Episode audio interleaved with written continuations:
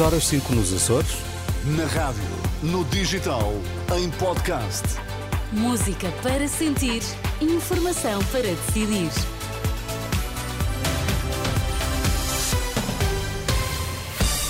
Notícias na Renascença destaques a esta hora. Bom dia. Pedro Nuno Santos discursa hoje no encerramento após a eleição dos novos órgãos nacionais. Seis pessoas morreram esta madrugada no ataque israelita na Cisjordânia.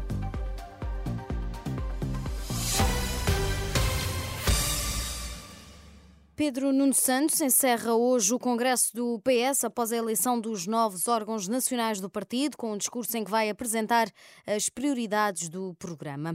Hoje de manhã vão também a votos em alternativa às moções políticas de orientação nacional de Pedro Nuno Santos e dos dois ex-adversários internos, José Luís Carneiro e Daniel Adrião. O Congresso do PS começou na sexta-feira, decorre na FIL em Lisboa. O discurso de encerramento está previsto para o meio-dia e vai contar com a presença de António Costa, a convite de Pedro Nuno Santos.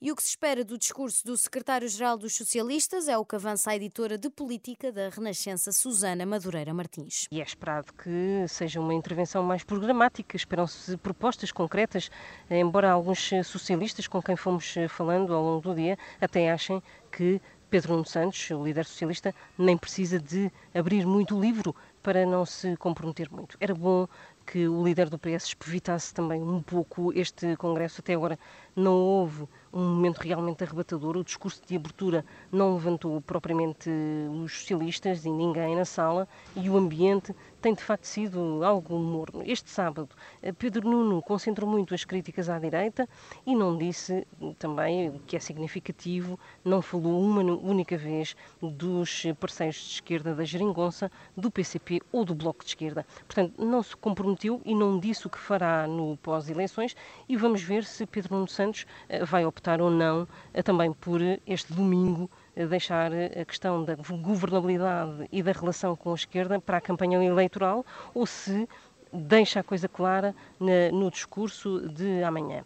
A jornalista Susana Madureira Martins, uma das jornalistas que integra a equipa da RR que acompanha este congresso do PS que termina este domingo. PSD, CDS, PP e PPM assinam hoje o acordo de coligação Aliança Democrática numa cerimónia na Alfândega do Porto em que também vai discursar um representante dos independentes que deverão integrar as listas conjuntas às legislativas.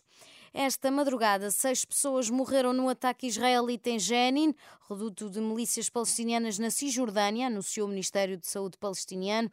Desde o início da guerra entre Israel e o grupo Islamita Hamas, mais de 300 palestinianos foram mortos pelo exército israelita e por ataques de colonos na Cisjordânia e Jerusalém Oriental. No futebol, o Benfica foi à Aroca vencer ontem por três bolas a zero. Roger Schmidt elogiou a forma como os jogadores entraram, sobretudo na segunda parte, e diz que a vitória foi merecida.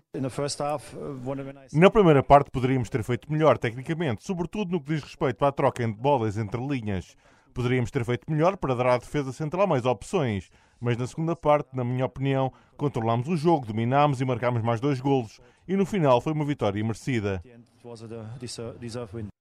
Do lado do Aroco, o treinador Daniel Souza defende que os jogadores até estiveram a um bom nível da primeira parte, mas quando o Benfica marcou o segundo gol, o Aroca não conseguiu reagir como devia. Primeira parte, eu acho que temos lá muita coisa boa, uh, muitas situações que nós criamos de golo, faltou-nos um bocadinho a eficácia, um bocadinho, bastante a eficácia, uh, alguma clarividência também no último terço, mas, é como eu disse, há uma primeira parte de, bom nível nosso, levamos um zero para o balneário, se fosse um 0 a 0 ou um empate era, era ajustada ao que tinha acontecido.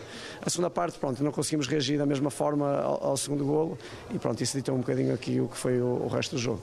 Com este resultado, o Benfica mantém o segundo lugar na tabela, um ponto do Sporting. Já o Braga empatou 1 a 1 com o Vitória de Guimarães. Este domingo, o Rio Ave recebe o Portimonense e o Famalicão, o Desportivo de Chaves.